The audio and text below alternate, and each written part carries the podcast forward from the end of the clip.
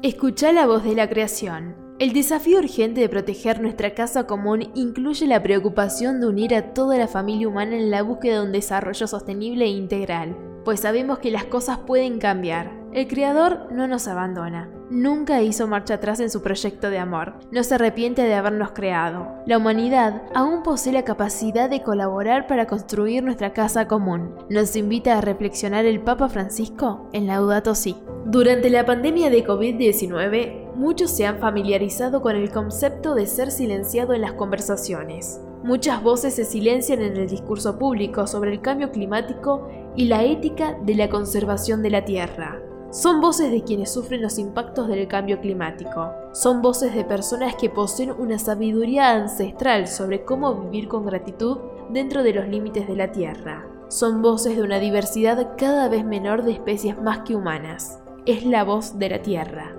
En la oración nos enfocamos en el grito de la tierra y en el grito de las personas pobres. Durante el tiempo de la creación, nuestra oración y nuestra acción común pueden ayudar a escuchar las voces silenciadas. En la oración nos lamentamos por las personas, comunidades, especies y ecosistemas que se han perdido, y por quienes ven amenazados sus medios de subsistencia por causa de la pérdida de su hábitat y del cambio climático. Que este tiempo de la creación 2022 renueve nuestra unidad, renovándonos y uniéndonos por nuestro vínculo de paz en un solo espíritu y en nuestro llamado a cuidar nuestra casa común.